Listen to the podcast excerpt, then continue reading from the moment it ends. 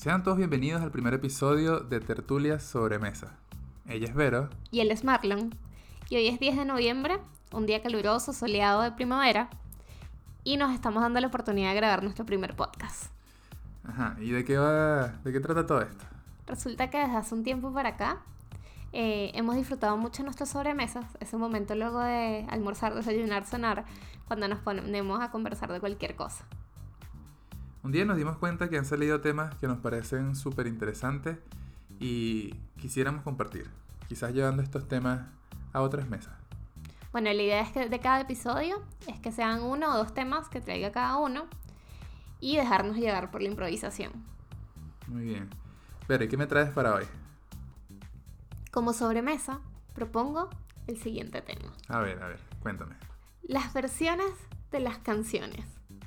Ok. Recuerdo que más de una vez en mi vida me ha pasado que escucho una canción que yo conozco, pero de otra voz, y digo, esa no es la, esa no es la versión original. Y resulta que la que estoy escuchando ahora, después de unos cuantos años, es la versión original. Más que todo pasa con música más clásica, más que escuchamos en la niñez, que un remix de ahora de reggaetón o algo así. ¿Qué piensas de eso? Eh, ok, ok, déjame ver si te entendí. Eh, es como cuando uno escucha una canción de niño o de joven y, crece con esa versión de la canción y entonces creces y después te das cuenta que no es la única versión y que hay muchas versiones y, y para uno no, todas están mal porque yo crecí con la versión que yo escuché. Claro. Va por ahí, ¿no? Sí. Y también es más curioso que, esa versión con la que tú creciste quizás no es la versión original, pero en tu mente es la versión original. Claro, ¿Sí? yo creo que sé por dónde viene este tema. Nos pasó hace poco, eh, veníamos en el auto y mm, yo había escuchado, o sea, se, estaba sonando en la radio una canción, eh, una canción de ansiedad. Se llama Ansiedad.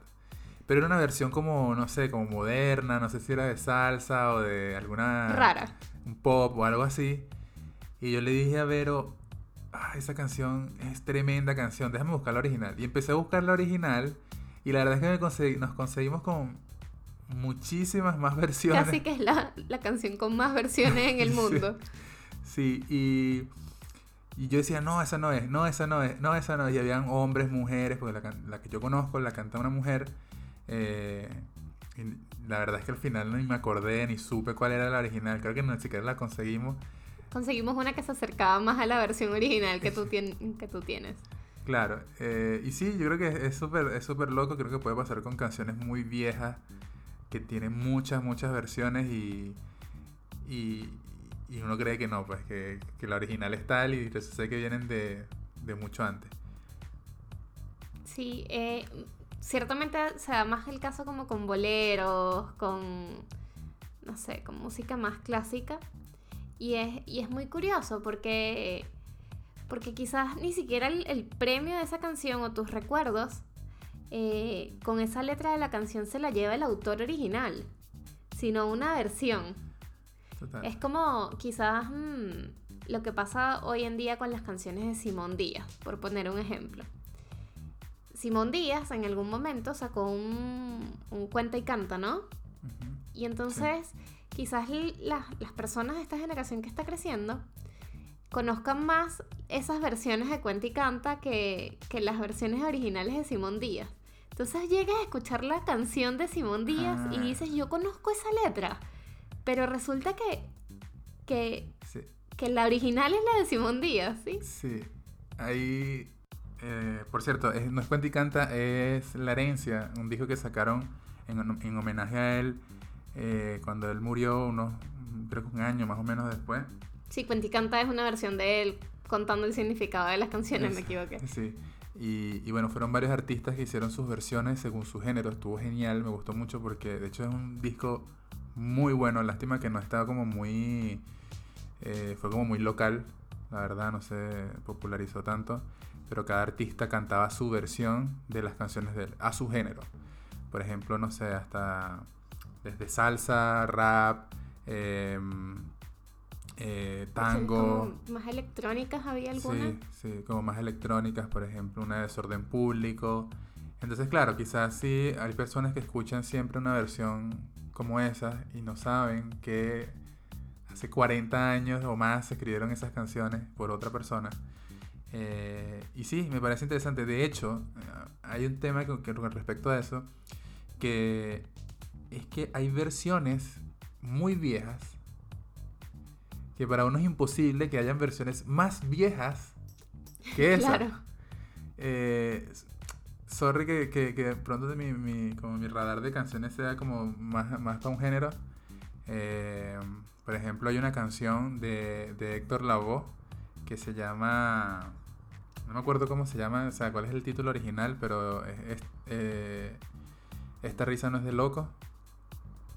Y es, tú la escuchas ahorita y obviamente es vieja, no sé cuándo se la graba esa canción, en los años 60, 60 70.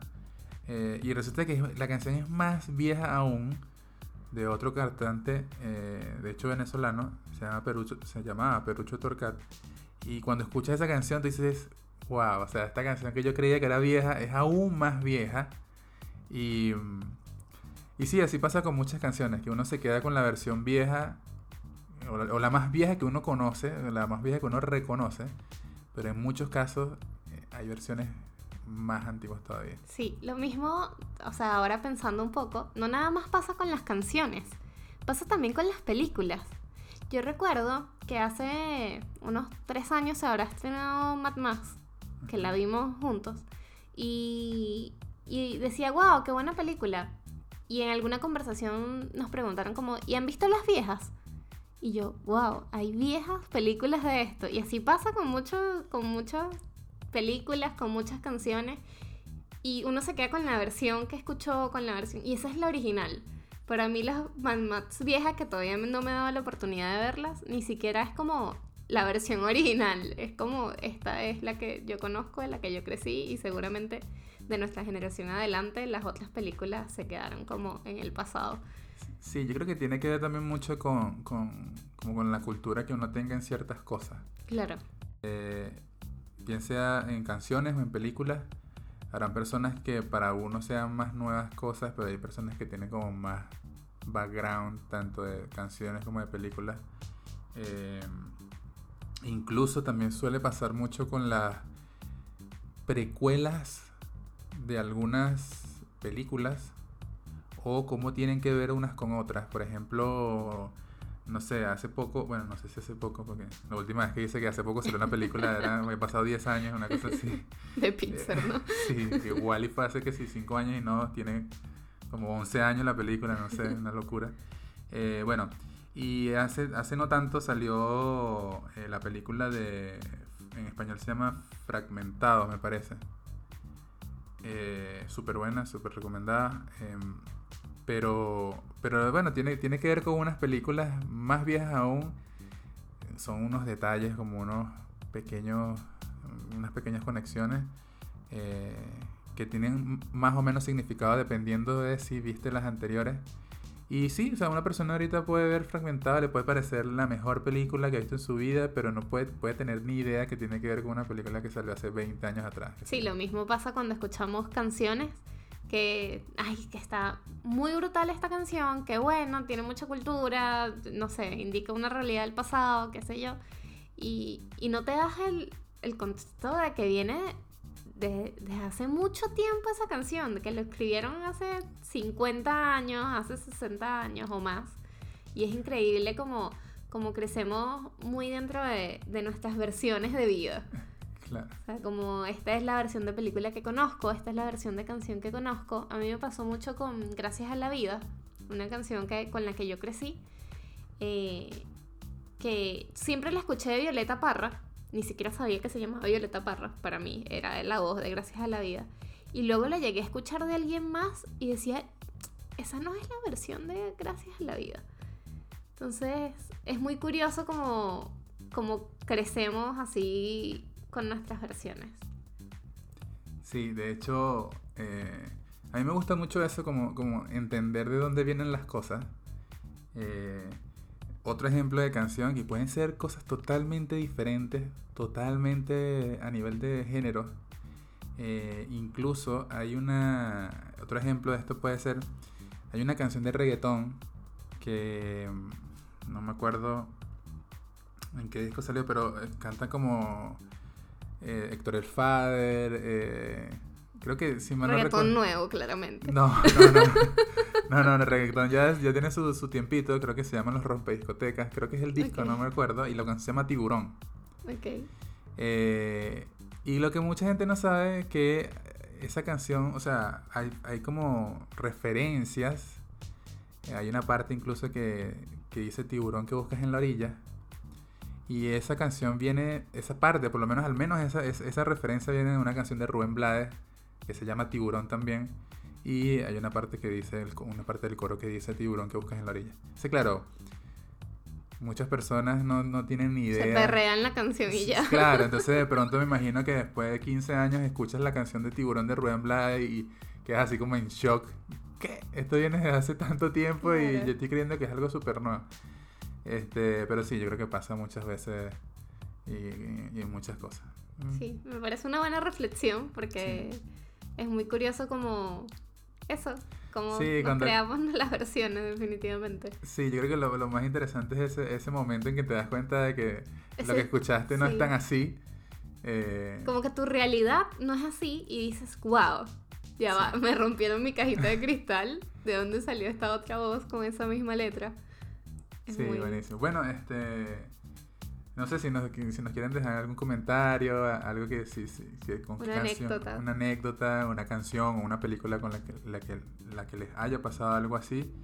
eh, yo creo que estaría súper bueno. Yo creo que me parece un buen tema. Me gustó. Sí, Bueno, bueno, sí, sí. Y nada, yo creo que lo podemos dejar hasta acá. sí, nos vemos en el siguiente episodio. Que, de Tertulia sobre mesa. vale.